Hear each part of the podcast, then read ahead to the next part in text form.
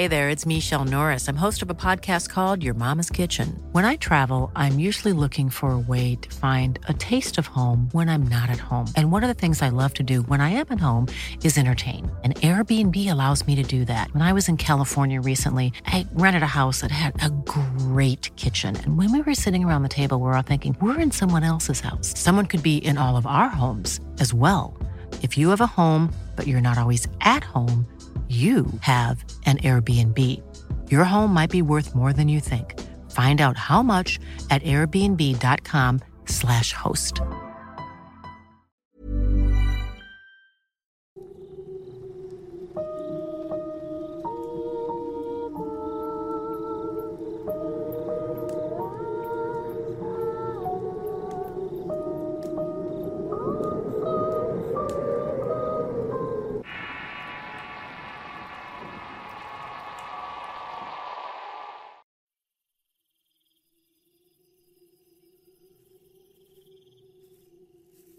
Cuando escuchas hablar sobre Catemaco, lo primero que viene a tu mente es un pueblo habitado por brujos, chamanes, curanderos o sanadores. Quizá te imagines un lugar místico y mágico en donde el esoterismo es algo común. Al recorrer sus calles y mientras más te vas adentrando, descubres que la magia y la brujería convergen en este lugar de una forma cotidiana, a la vista de las personas. No se oculta, por el contrario se muestra con toda su fuerza y misticismo. Y es verdad. Una parte del corazón de Catemaco es así. Pero hay más cosas de las que te puedes imaginar en este sitio. Si has tenido la oportunidad de visitarlo, te darás cuenta de ello y si no, te resultará un sitio obligado a visitar. Si te gusta el tema de lo paranormal y el esoterismo, o si tienes en mente llevar alguna práctica encaminada a sanar el espíritu, quitarte alguna brujería o realizar alguna para dañar a alguien más, este lugar sin duda te ofrece eso y más. Catemaco es un pueblo ubicado en la región de los Tuxtlas, al sureste de México, particularmente en el sur del estado de Veracruz. Esta región se caracteriza por sus eh, localidades selváticas, algunas conservan sus tradiciones prehispánicas y otras se han adaptado a la modernidad, pero no dejan de lado sus raíces. De hecho, forman parte de la cultura del lugar. Para las personas que gustan del ecoturismo y adentrarse en pueblitos rodeados de selva, lagunas, cascadas y playas apacibles de aguas color esmeralda, estos sitios son ideales para ti. A pesar de no tener infraestructuras y grandes prestaciones turísticas, son lugares agradables donde puedes estar en contacto cercano con la naturaleza y lo elemental, con la magia resultante que emana de sus interminables parajes selváticos y por supuesto de todo aquello de lo que hemos venido hablando hasta el día de hoy. Esoterismo y entidades sobrenaturales que guarda la selva para todos ustedes. No es muy difícil llegar a este sitio ya que es un destino conocido. Si te adentras más en esta zona de los Tuxtlas, descubrirás sitios agradables que visitar y conocer si eres un naturalista aventurero. Pero también converge una parte oscura, lo que nos trae a este podcast. El pueblo está ubicado en antiguas regiones de la cultura olmeca. El sitio fue adquiriendo estas raíces místicas y después, con la llegada de los españoles, trajo a estas tierras veracruzanas esclavos africanos de las islas de Cuba y la Española, que comprende República Dominicana y Haití. Estos esclavos se establecieron con sus creencias primitivas eh, del continente africano, y como en casi todas las historias de esclavismo, sus creencias elementales fueron sincretizándose con la religión católica para no morir, ocultándolas con el santoral religioso católico. Con el paso del tiempo surgió el vudú y la santería, que comenzó a extenderse por toda la región de los Tuxtlas hacia el sur del país, donde cada día adquiere más fuerza esta religión. Al asentarse estos pueblos y creencias, el sincretismo pasó a ser una mezcla de religiones hasta tener una identidad propia en donde las creencias se redujeron a dos fuerzas principales y una mediadora. El bien y el mal representado por Dios y sus santos, la Santa Muerte al centro y Satanás en el extremo. En este lugar se comenzó uh, a tomarse muy en serio el tema de la brujería hasta los años 80, cuando los ojos del mundo voltearon a esta región catalogándola como tierra de brujos debido a la exposición mediática que dominaba las pantallas de los habitantes de este país en aquellos tiempos. Lo cierto es que en este lugar y desde hace muchísimo tiempo convergen varias creencias y religiones como la católica en principio, ya que, y a pesar de lo que se cree, la santa patrona de este pueblo es la Virgen del Carmen, de la cual se desprende una leyenda y es que en 1664 se le apareció a un pescador en una de tantas grutas que rodean la laguna de Catemaco. La historia dice que la Virgen dejó sus huellas en una roca basáltica de esta cueva y se transformó en una estatua dentro de la misma. Con el paso de los años se le construyó una basílica que se encuentra en la plaza principal del pueblo y puedes ir a la cuevita donde hay una capilla con un adoratorio a la Virgen, en donde hay decenas de fotos, mandas de cabello, milagros de latón y exvotos entre otras cosas que dan fe de los milagros de la Virgen. En contraste, es la brujería el principal atractivo turístico y esotérico, algo que a pesar de los intentos por ofrecer otros atractivos, no desaparecerá debido a que forma parte de la identidad de este pueblo. Con el paso de los años, la brujería en Catemaco se ha hecho tan popular que incluso recibe el apoyo del gobierno del estado. No es raro, de hecho, que este sitio sea muy atractivo para las personas de altas escalas políticas, la farándula personajes públicos que se han dado cita en este sitio para hacerse limpias, obtener conocimientos o poderes para enfrentar a sus enemigos en tiempos electorales. Este pueblo tiene muchos contrastes ya que a pesar de encontrarse un consultorio brujeril en cada calle, también es un sitio donde la fe cristiana está presente en muchos habitantes del sitio. Podemos ver católicos conviviendo sin mayores problemas con personas que le rinden culto a la Santa Muerte y a Satanás, que es uno de los patrones religiosos de este sitio y no se esconde de ningún modo su creencia. Se habla con él como cualquier señora religiosa hablase con Dios en los templos. Quizá una pregunta obligada es cómo puedo encontrar un buen brujo en Catemaco. Cuando llegas a este sitio por primera vez, es común que al recorrer sus calles te encuentres diversas ofertas en este sentido. Pero, como ya lo he venido diciendo, encontrar un buen brujo o curandero cada vez es más complicado, debido a que cualquiera con un poco de conocimiento se considera a sí mismo como brujo y no es así. No basta con saber hacer limpias, leer el futuro a través de cartas, entre otras cosas. Las limpias incluso las pueden realizar ustedes mismos con elementos necesarios como hierbas aromáticas, eh, aceites esenciales, oraciones y mucha fe. Si eres agnóstico, debes usar la intención y la mentalización para lograr hacerlo. Si de cualquier forma buscas quien te haga una limpia, puedes asistir a uno de estos centros esotéricos y comprar los elementos ahí mismo las personas que realizan esto lo harán con gusto, a veces sin cobrarte nada, y otras con alguna cooperación voluntaria. En cambio, si buscas ayuda más especializada y si no tienes idea de con quién ir, pregunta a la gente que espera en algún consultorio, cuestiona si el brujo es bueno y cómo trabaja.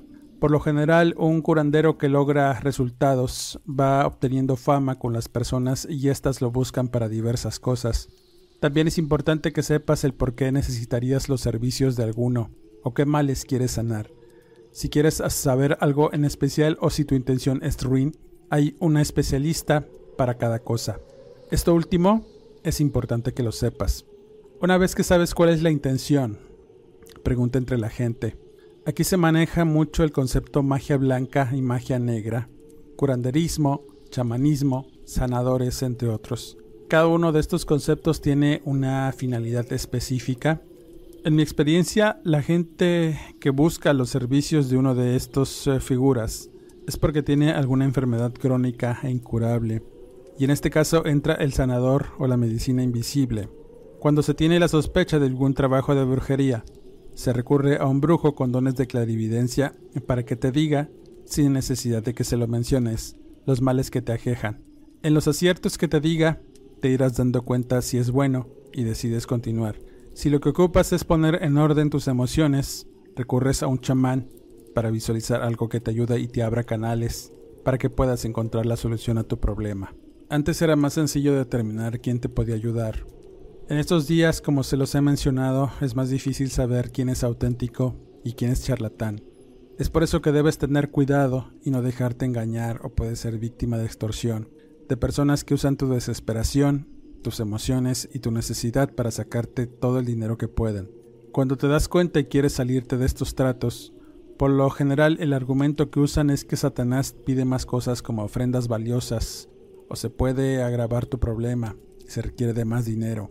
Poco a poco entras en un círculo interminable de estafa y se de muchos casos en que les quitan todo el dinero, propiedades, vida y no solucionan nada. Pero aún se dan cuenta que en realidad nunca tuvieron algún mal en sus vidas y por una mala decisión perdieron tiempo y dinero. También corres el riesgo de que empeoren tus males si es que padeces alguno, por lo que es importante no ir con la primera recomendación. Cuestiona, investiga, no nobles tu juicio por una necesidad que tengas y cuando encuentres a alguien que te ayude, sigue el proceso que te dará el especialista hasta lograr la sanación o cortar el mal que te aqueja. Durante el tiempo que estuve en este lugar me di cuenta que mucha gente llega de todas partes con la firme intención de buscar ayuda. El común son los problemas de amor, las enfermedades raras o porque les va mal económicamente o desean prosperar. En este podcast no quisiera hablar de detalles sobre las artes que se manejan en este sitio. Las hay desde muy básicas hasta muy elaborados rituales santeros. En esta ocasión les contaré mi experiencia personal y lo que encontré en la llamada Cueva del Diablo, la festividad del Día de los Brujos. Personalmente no había tenido la oportunidad de conocer el mencionado festival, que se celebra el primer viernes del mes de marzo.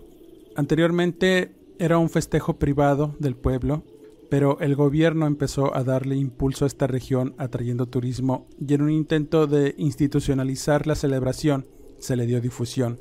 Debido a ello, un par de amigos de Boca del Río me invitaron a esta celebración, ellos también son investigadores de los fenómenos, y cuando se enteraron fue un buen pretexto para ir a Catemaco.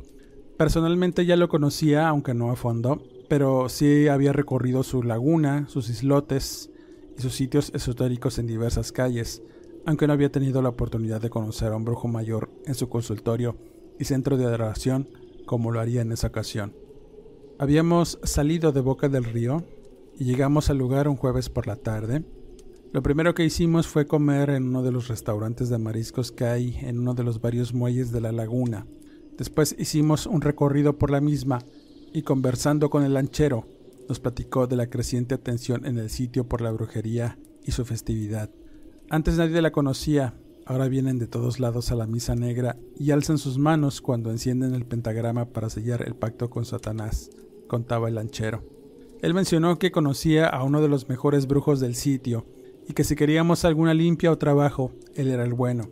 Al término del recorrido, Quedamos con el lanchero que nos guiara por la noche en la procesión de los brujos y después nos llevaría a una misa negra privada en donde su amigo el brujo oficiaría un culto de intención y una limpia energética para aquellos que hubiéramos agarrado algo en el festejo.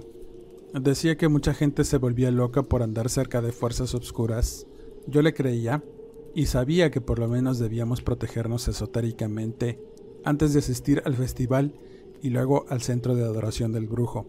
De tal manera que fuimos a una hierbería donde pagamos una barrida y una colación con tabaco y aguardiente para protegernos contra la mala vibra que se nos fuera a pegar durante el recorrido. Siendo más o menos las 11 de la noche, llegamos al lugar acordado y había un contingente de personas vestidas con túnicas eh, blancas en su mayoría, algunos otros ataviados con motivos indígenas y la mayoría como nosotros que íbamos a participar en la procesión turistas, invitados y gente del pueblo que se dio cita en el lugar. Los primeros minutos del viernes comenzaron todos a marchar entre cantos y recitaciones que invocaban al diablo, la muerte y la materia divina para que los acompañara al sitio de la reunión. Al llegar al punto, lo primero que ves es una estructura hecha de palos con forma de pentagrama invertido, cubierto con algodón. Al centro del lugar estaba dibujada una estrella de David con piedras y veladoras que le daban un aspecto más dramático al sitio, y en cuanto a los chamanes y brujos se reunieron alrededor de esta formación, comenzaron las recitaciones y llamamientos. Here's a cool fact. A crocodile can't stick out its tongue. Another cool fact, you can get short-term health insurance for a month or just under a year in some states. United Healthcare short term insurance plans are designed for people who are between jobs, coming off their parents' plan, or turning a side hustle into a full time gig. Underwritten by Golden Rule Insurance Company, they offer flexible, budget friendly coverage with access to a nationwide network of doctors and hospitals. Get more cool facts about United Healthcare short term plans at uh1.com. If you thought the only way to get a more defined jawline with natural looking results was through surgery, think again. Juvederm Volux XC is a non surgical injectable gel filler that improves moderate to severe loss of jawline definition and can help you achieve natural looking results with little downtime. Even better, this improved definition lasts up to one year with optimal treatment. No maintenance required. Improve jawline definition for a smooth, sculpted look with Juvederm Volux XC. For important safety information and to find a licensed specialist, visit juvederm.com. That's J U V E D E R M.com. Not for people with severe allergic reactions, allergies to lidocaine, or the proteins used in Juvederm. Common side effects include injection site redness, swelling, pain, tenderness, firmness, lumps, bumps, bruising, discoloration, or itching. There's a risk of unintentional injection into a blood vessel, which can cause vision abnormalities, blindness, stroke, temporary scabs, or scarring. Talk to a licensed specialist to find out if it's right. En otro punto del sitio había varias personas haciendo limpias y curaciones menores para las personas que de pronto se sintieran mal o simplemente quisieran apoyar a los brujos con donaciones. No había seguridad, pero sí personas con mucha fe en los actos que ahí se realizarían. Conforme pasaba la llamada misa negra, me di cuenta que en realidad era una ceremonia pagana donde se da gracias a Satanás y a las fuerzas de la naturaleza presentes en el sitio, con exclamaciones y llamamientos de fe para avivar la creencia en este ser, y en contraste, limpiarse de la energía oscura recogida a lo largo de un año por los trabajos llevados a cabo por el brujo. Por eso se le llamaba misa negra, porque ahí le entregaban todo lo negro al origen o de donde provino esta negatividad, el diablo de tal manera que va pasando cada brujo o chamán reunido en el sitio, presenta su testimonio de fe y renueva sus votos con Satanás como una fuerza con la que trabajan. Cada uno le ofrenda algo por lo que hay agradecimientos, llamados, danzas y representaciones teatrales donde se da testimonio de los logros del brujo entre otras cosas. Cuando finaliza la misa negra el pentagrama es encendido y mientras se consume el fuego todos alzan sus manos y entran en una especie de trance al recibir supuestamente el espíritu negro y la energía del siniestro. Una vez que se apaga el fuego, es momento de retirarse y de hacerse una limpia energética, o por lo menos nosotros lo hicimos con un kit que compramos en una de las hierberías del pueblo que consistía en aguardiente, un líquido a base de alcohol aromático y una escoba de hierbas amargas para barrer el cuerpo de lo negativo. Yo en todo momento me sentí bien, pero uno de mis amigos sintió que se le bajó la presión, sintiendo náuseas y sus extremidades se engarrontaron al punto de no poder caminar. En este momento me acerqué a uno de los curanderos con túnica blanca y le pedí que ayudara a mi amigo. El hombre sacó de un morral unas hierbas, unos líquidos y una vara forrada con piel de animal para hacerle una limpia a mi amigo. Lo tuvimos que acostar ahí mismo porque no soportaba el dolor de sus manos y pies. El chamán nos dijo que su cuerpo estaba rechazando un mal aire que quizá había agarrado en la misa negra. Y sí, cuando se desmayó intenté reanimarlo, frotándole unos aceites que el chamán me dio, y él comenzó a hacer sus oraciones para desterrar el mal aire del cuerpo de mi amigo, usando una práctica con el humo de un tabaco que encendió y aguardiente que escupía a modo de baño en todo el cuerpo. Al cabo de un rato, mi amigo despertó y se encontraba bien, con dolor en el cuerpo y mucha sed. El chamán nos dijo que había expulsado el mal aire y que estaría bien por la mañana, pero debía descansar y colocar un vaso de agua debajo o por un lado de la cama donde iba a dormir. Como no habíamos planeado regresar hasta el día siguiente, se quedó en la camioneta y se durmió profundamente. Por supuesto le puse el vaso con agua cerca. Al chamán le agradecimos y le dimos 500 pesos por su ayuda, mismos que recibió con la señal de la cruz. En este punto discutíamos si debíamos ir a la misa negra privada. Pensaba que quizá nos iban a ocurrir cosas parecidas, pero el anchero guía nos dijo que no tuviéramos pendiente. Además, uno de los amigos con los que iba fue a Catemaco con una intención y no era buena, por lo que él sí decidió ir. Y en lo personal, no lo quise dejar ir solo. Además, eh, quería enterarme de todo el proceso y desde las mismas entrañas de la brujería local cómo funcionaba todo eso de los llamamientos y las misas negras. Luego de mucho andar entre calles oscuras, llegamos a una casa de material en medio del monte donde había varias personas y se veía bastante humareda, proveniente de carbones, saumerios y mucho, mucho copal. El olor de este último comenzó a producirme malestar por lo que esperamos un poco para entrar, y al hacerlo, ya había varias personas esperando participar de la misa negra, y esta, a dichos del lanchero, era la buena. Aquí sí se presenta Luzbel, porque el brujo hace un ritual con sangre y llamamiento, comentaba el hombre. Yo entré con reservas, pero mi amigo iba muy entusiasmado. Así que pasamos a un gran patio donde el brujo mayor ya hacía sus primeras invocaciones. Lo que observé es que no era un ritual elaborado, no había recitaciones en otros idiomas o simbología de alta magia. En cambio, había mucha intención y devoción a la hora de invocar al diablo y darle gracias por todo. Todo transcurrió casi de la misma forma en que la misa de los brujos, pero aquí había menos personas y más fervor, porque todos le rendían culto al demonio. Irónicamente, y como lo mencionó el lanchero, había muchos brujos que practicaban la magia blanca y magia negra por igual, y estaban ahí reunidos. Hubo más bailes, eh, brujos en trance que recibieron el espíritu negro, y lo externaban con movimientos frenéticos en el suelo que me recordaron el fervor de los cristianos cuando reciben al Espíritu de Dios en los templos y sucumben ante su poder en medio de convulsiones incontenibles. Aquí sucedió lo mismo. Después el brujo descabezó un pollo para regar la sangre al pie de un altar y la ofreció como alimento y agradecimiento por haber estado presente en el sitio. Una vez eh, terminada la misa, pasamos al centro adoratorio donde cada uno de los que llevaban una intención iban a confirmar su fe en el diablo y lo tenían que hacer de uno a uno. Así, y después de hablar con el brujo, mi amigo fue el primero en pasar a una capilla que estaba bajo tierra. Yo lo quise acompañar en todo momento y el brujo me lo permitió, aunque le indiqué que solo asistiría y no haría ninguna presentación de fe o cualquier otra cosa. Ya estando en la capilla me di cuenta que era un recinto cerrado con paredes de piedra y piso de tierra, que junto con el calor y la humedad me produjeron una sensación de sofocación y pesadez de inmediato. Pero había algo más, algo que me hizo sentir escalofríos y un cosquilleo por todo el cuerpo, cuando pude observar que dominando el altar estaba la figura del diablo.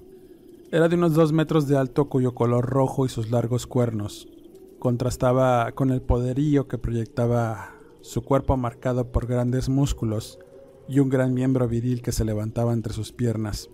Lo rodeaban tres cruces invertidas en donde había algunas fotografías pegadas en ellas. Veladoras, hierbas y santas muertes complementaban el impresionante sitio. Yo me quedé en la entrada mientras el brujo y mi amigo pasaron al centro de este lugar, donde se presentaría la intención y la invocación del diablo para la realización de la misma. Pero además haría una promesa de fe y devoción a Satanás. Y eso me sorprendió, pero ya estaba ahí y por supuesto iba a ser una mala decisión pero esa historia se las platicaré después. Luego de los ritos iniciales me di cuenta que los llamamientos eran simples frases, letanías que tenían la intención de agradecer la presencia del demonio y su protección al brujo y a mi amigo, el cual iba a demostrar su fe al confiarle la misión de acabar con la persona que le había quitado la vida a su padre, ofreciéndole su propia sangre como pago en señal y la difusión de su fe con las personas. Dicho esto, el brujo selló el pacto nuevamente con la sangre de un pollo, por lo que mi amigo lo tomó de la cabeza mientras el brujo se la cortaba, y después de darle una probada de sangre del animal, posteriormente lo partió en dos con sus propias manos y lo dejó a los pies de la figura demoníaca, que parecía complacido con el ritual. Después cerró el ritual con un círculo de fuego y salimos de ahí mientras pasaban otras personas que ya estaban esperando hacer su propio ritual. Mi amigo se sentía bien, decía que efectivamente sintió como el demonio estaba ahí presente y que tenía la esperanza de que su petición se hiciera realidad. Hasta ese momento me había enterado de lo que iba a hacer. Yo en lo personal no sentí nada más que una fuerte presión en mis hombros y mucho calor quizá por el ambiente del sitio. Pero lo que emanaba de ese lugar te abrumaba, en verdad, y no sé cómo explicarles la fuerza impresionante que regía este sitio. Pero cualquier persona creyente o no, se doblega ante eso y ese era el principio del viaje. Así que salimos de ahí mientras se quedaban más personas a hacer sus rituales, quedando con el lanchero guía de ir a la cueva del diablo por la mañana. También habría una misa negra ahí y sería llevada a cabo por varios brujos de la zona. Después de caminar varias calles regresamos a la camioneta y nuestro amigo seguía dormido. Así que descansamos un poco en lo que amanecía y ya por la mañana nuestro amigo despertó y estaba bien. Se sentía descansado pero no quiso acompañarnos a la cueva por lo que decidió quedarse en el pueblo, mientras nosotros íbamos a buscar al lanchero y de ahí nos fuimos a un punto marcado como Laguna Encantada, en donde después de recorrer una larga vereda llegamos a un embarcadero donde rentamos una lancha que nos llevara a la cueva. Recorrer en lancha la Laguna Encantada es una de las mejores experiencias que puedes tener en este sitio. Es apacible, está llena de un misticismo extraño y único que te invita a regresar solo para pasearte en aquellos sitios.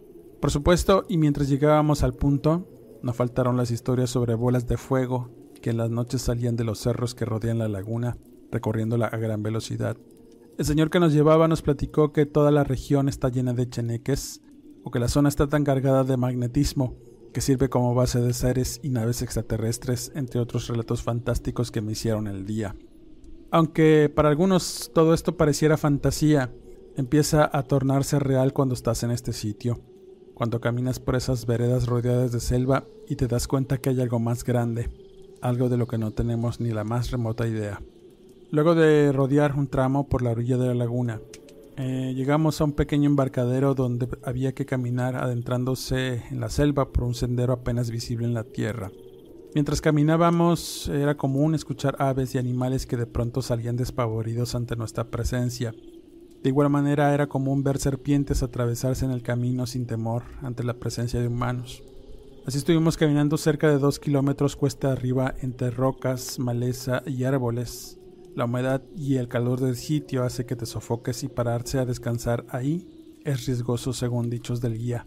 Y aparte en algunas partes se hace muy angosto y peligroso por lo que resultaba imposible pararse ahí a tomar aire. Mientras andas por esos caminitos atravesando grandes raíces de ceiba, rodeado de sonidos que en tu vida has escuchado, sin duda te sientes sobrepasado por lo que te rodea y que en cualquier momento te puede consumir si te pierdes ahí.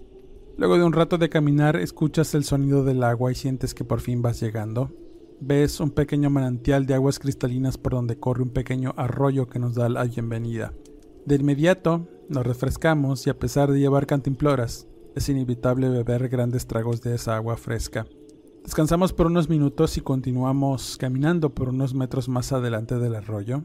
Vas viendo paredes de roca con grafitis y algunas letras talladas en donde se lee Respeta mi casa. Satanás está vivo, Lucifer es mi pastor, entre otras inquietantes leyendas y advertencias.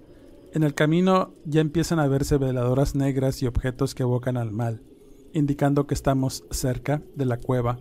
Y en tanto llegábamos, el guía nos contó que una vez unos religiosos tuvieron la mala idea de ir a ese lugar para orar a Dios y pintar alabanzas en las piedras. Desaparecieron, perdidos en la selva para siempre. Solamente a un religioso sectario imprudente se le ocurre hacer tal cosa. Pensé para mis adentros y de pronto surge la cueva entre la vegetación. Lo primero que ves es una gruta profunda en la ladera de piedra del cerro. Está infestada de insectos que revolotean en la entrada. La negrura que puedes observar al interior complementa con más letanías escritas en las paredes, flores secas, pelas consumidas y un profundo olor a humedad. El guía no quiso meterse tuvo miedo de hacerlo. En el lugar había varias personas que habían llevado trabajos e intenciones, además de que por la noche se iba a celebrar una misa negra en el sitio, por lo que estaban haciendo algunos preparativos. Decidimos entrar y dejar la intención de mi amigo, pero el adentrarse en este sitio, créanme que es verdaderamente inquietante. Dejé de lado mi sugestión y mi predisposición, concentrándome únicamente en las emociones y la carga energética del lugar, y es verdaderamente angustioso. Te produce unas emociones muy fuertes, miedo, mucha ansiedad a medida que te vas introduciendo en el lugar, el cual es horrible y claustrofóbico, es oscuro, y tus latidos aumentan a medida que te vas llenando los pies de fango y heces de murciélago, los cuales chillan en todo momento alrededor de ti. Conforme avanzas, ves decenas de veladoras de vaso con ramos de flores, algunas frescas y otras secas, Está prohibido tocar todo aquello y puedes en todo momento dejar la intención o trabajo en cualquier parte del sitio, pero el altar principal dentro de la cueva está más profundo y tienes que caminar agachado y en algunos tramos en cuclillas hasta que por fin llegas al fondo de la cueva en donde hay un altar con la figura de un demonio y la cabeza de un chivo disecado y vestido con una especie de túnica. La primera impresión al verlo es de terror, porque te imaginas que es el diablo materializado el que te da la bienvenida, y cuando te das cuenta que es un busto, respiras un poco en tanto sonríes con nervio. Todo lugar está repleto de velas encendidas, fotografías de desconocidos, intenciones, flores, papeles con peticiones, mechones de cabello, ropa, entre otras cosas. Llama la atención la cantidad de fotografías que hay y los papeles en donde se rezan diversos pedimentos, desde la sanación de un mal crónico hasta el regreso del amor perdido, o la obtención de dinero, o la destrucción de un enemigo, y es a lo que mi amigo iba. Después de dejar su veladora encendida y su intención, hizo una especie de rezo entre dientes y salimos de ese lugar impresionante de la misma forma que entramos. Ya afuera nos esperaba el guía y nos retiramos del lugar, dejando a un contingente de personas que iban a realizar una misa negra por la noche. El regreso fue más rápido, yo me sentí extraño y todo aquello sería algo que no iba a poder olvidar en mucho tiempo. ¿Sí? Tienes que vivirlo para darte cuenta que existe la oscuridad y es muy real, tanto que te sigue donde quiera que vayas, esperando el momento justo para hacerte cruzar esa pequeña línea como lo hizo mi amigo. Quizá por eso dicen que debemos merecer el cielo porque el infierno ya lo tenemos ganado. Nos quedamos el resto de la tarde en Catemaco visitando varios lugares. Yo me hice de unas cosas esotéricas y protecciones, además de unos puros hechos en un sitio cercano. Mis amigos estaban más tranquilos, uno de su mal aire y el otro porque al fin había encontrado la respuesta a una vieja intención y odio que irónicamente se le quitó por medio del diablo. Sin duda, esa visita fue gratificante en cierto sentido, pero aterradora en otro. Con esta historia cierro este podcast. Como comentario final diré que Catemaco es un pueblo de contrastes y si decides visitarlo, debes hacerlo con la mente abierta y disfrutar de lo que ofrece.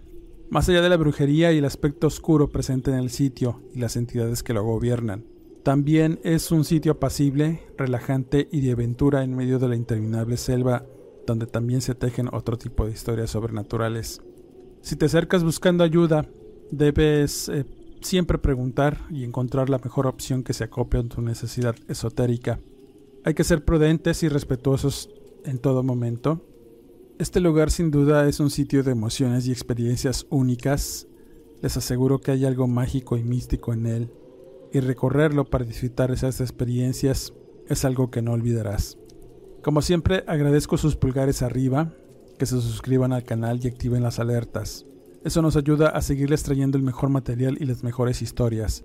Si te gusta la lectura y quieres estar en contacto con un servidor, búscame en redes sociales como Eduardo Liñán, escritor de horror, donde encontrarás historias escritas y sin censura de todos los relatos narrados en este canal. No me despido y quedo de ustedes hasta el siguiente podcast.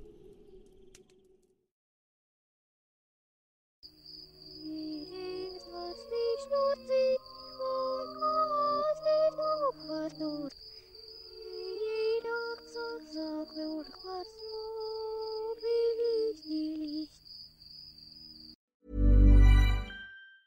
If you thought the only way to get a more defined jawline with natural looking results was through surgery, think again. Juvederm Volux XC is a non surgical injectable gel filler that improves moderate to severe loss of jawline definition and can help you achieve natural looking results with little downtime. Even better, this improved definition lasts up to one year with optimal treatment. No maintenance required. Improve jawline definition for a smooth, sculpted look with Juvederm Volux XC. For important safety information and to find a licensed specialist, visit juvederm.com. That's J U V E D E R M.com. Not for people with severe allergic reactions, allergies to lidocaine, or the proteins used in Juvederm. Common side effects include injection site redness, swelling, pain, tenderness, firmness, lumps, bumps, bruising, discoloration, or itching. There's a risk of unintentional injection into a blood vessel, which can cause vision abnormalities, blindness, stroke, temporary scabs, or scarring. Talk to a licensed specialist to find out if it's right for you. Hey, folks, I'm Mark Marin from the WTF Podcast, and this episode is brought to you by Kleenex Ultra Soft Tissues, your ally to help tackle your allergy symptoms this season. I love the change of seasons, but nobody loves pollen and all those other things floating in the air that make you sneeze during this nice weather. Kleenex Ultra Soft Tissues are hypoallergenic and allergist approved, so fight back against watery eyes and runny noses without worrying about irritating your skin. For this allergy season, grab Kleenex and face allergies head on.